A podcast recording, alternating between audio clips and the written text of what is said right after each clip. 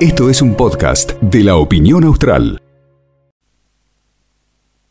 Es la hora 15.39 minutos en la República Argentina y hoy nuestro diario La Opinión Austral eh, publica eh, el único problema que tenía era que era trans y no lo sabía, el impacto de la ley de identidad, porque claro, hoy se conmemora el Día Internacional contra la Discriminación por Orientación Sexual e Identidad de Género, fecha que visibiliza la lucha de un colectivo que sigue oprimido.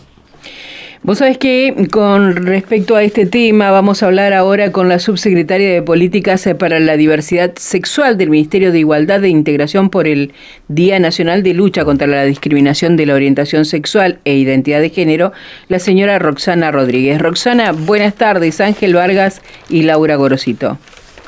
Hola, ¿qué tal? Buenas tardes.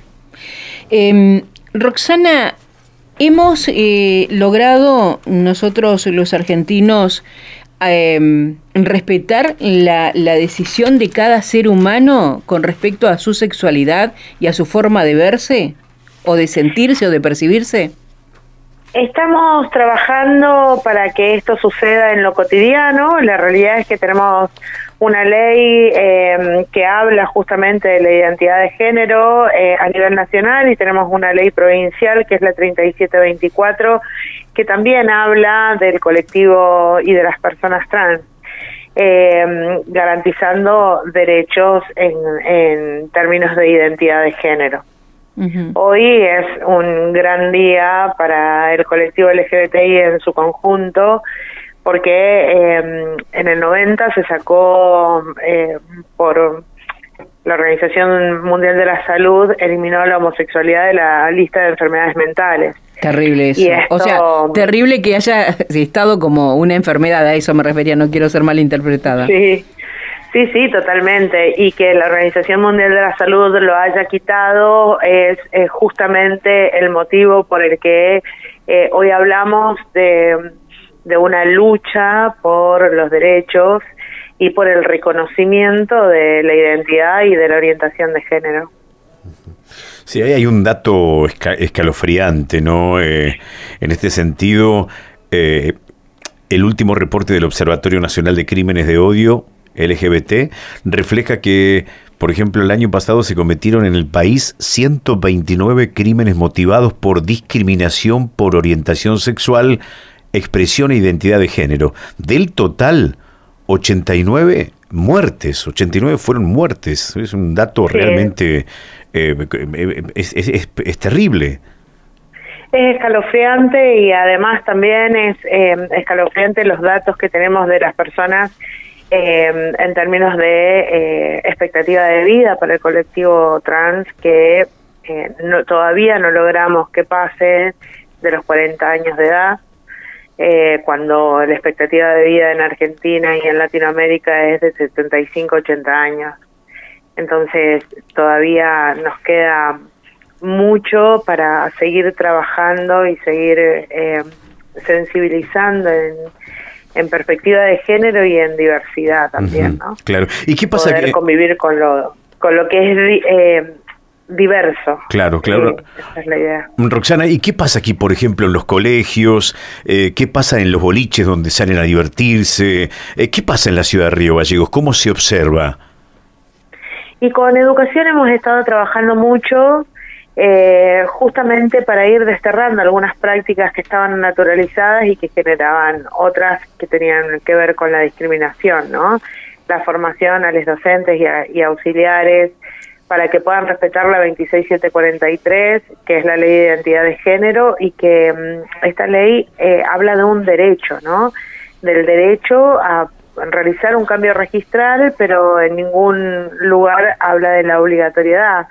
Y este era uno de los grandes eh, desafíos que teníamos dentro de la escuela. aún todavía nos quedan algunos docentes que o algunos auxiliares que eh, entienden que si no está escrito en el DNI, eh, no se puede respetar la autopercepción que hacen las personas. También tiene que ver con un cambio de paradigma de que mm, las niñas y adolescentes son sujetos de derecho con capacidad de transmitir lo que sienten y cómo se autoperciben. Eh, todo esto han sido cambios eh, que, que se están dando, se están gestando dentro de los colegios, de las escuelas, con los auxiliares y que aún seguimos acompañando, ¿no? Para que se pueda entender lo que te decía al principio. Es un derecho otorgado, no es una obligación, sin embargo, quien puede decir cómo se autopercibe, basta y sobra para que sea respetado. Absolutamente. estamos trabajando con eso. No se necesita un papel porque quizás necesita un periodo antes de que esté escrito, un periodo donde lo necesita para, para saber si realmente se percibe de esa manera. O sea, me parece que todo tiene un tiempo. Hay procesos que son personales, totalmente subjetivos y que la ley garantiza que se eh, respeten.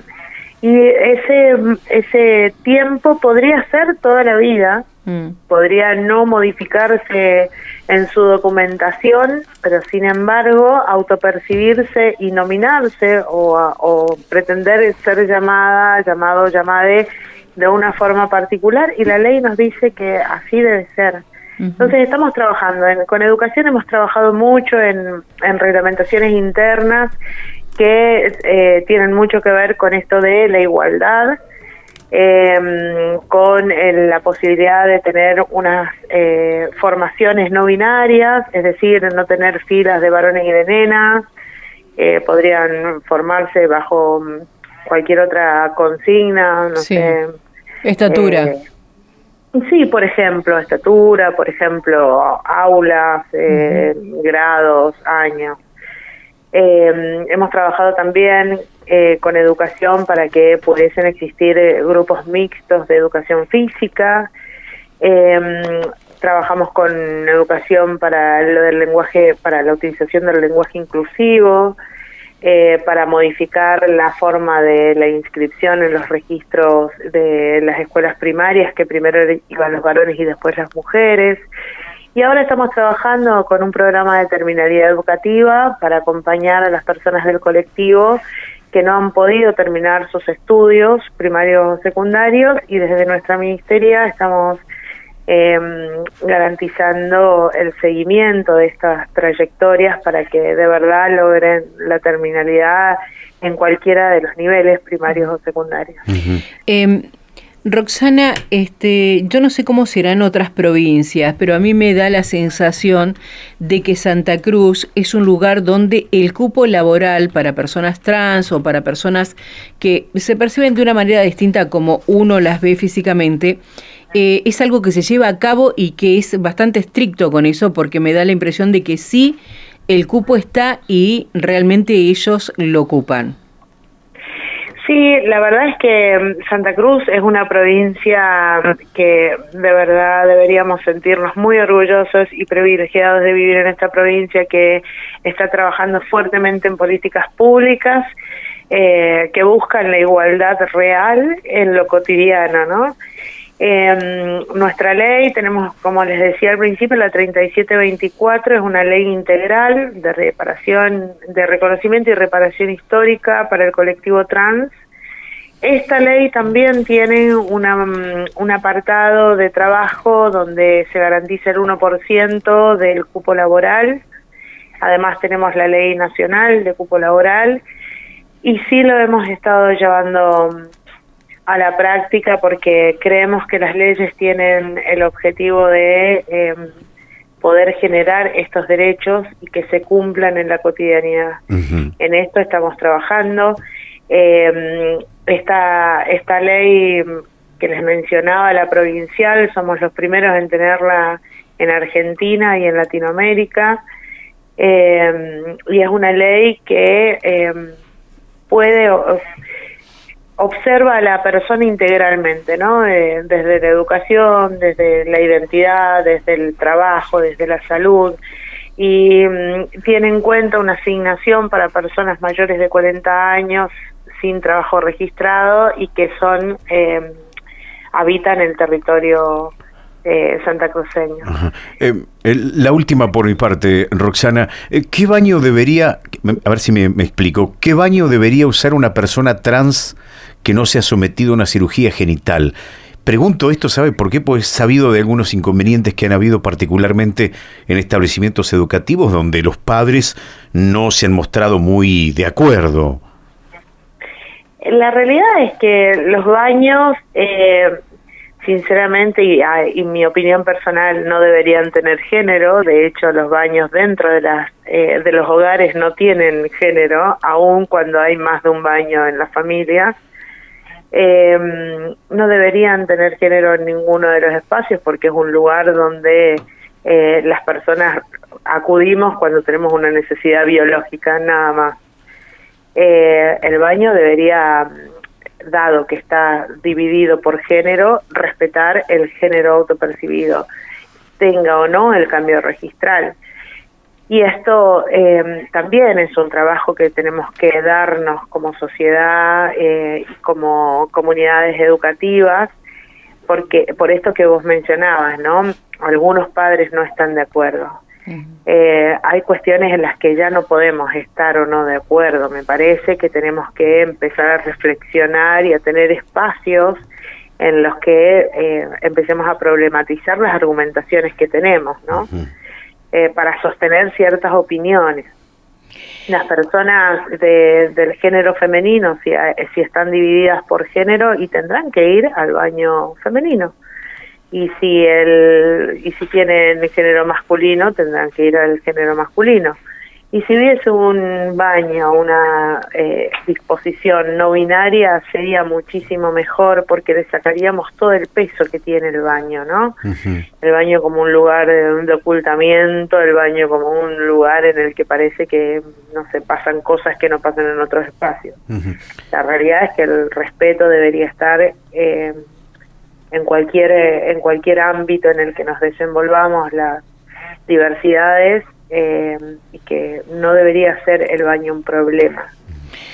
Eh, Roxana, eh, te voy a pedir que, que le des un mensaje, que hables con la comunidad en este Día Nacional de Lucha contra la Discriminación por Orientación Sexual e Identidad de Género, para que quizás se tome conciencia.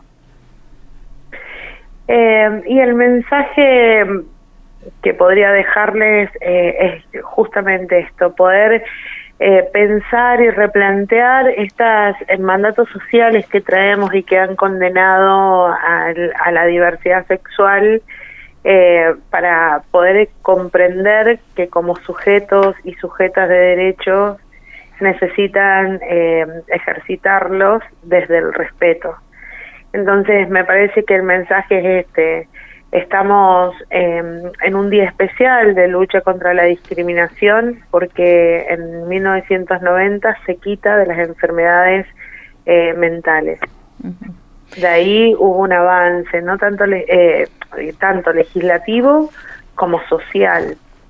Eh, las personas del colectivo LGBTI más necesitan eh, vivir en, en democracia plena, esto significa poder elegir lo que quieran hacer con sus proyectos de vida, siempre siendo respetuoso de los derechos de todas, todos y todes.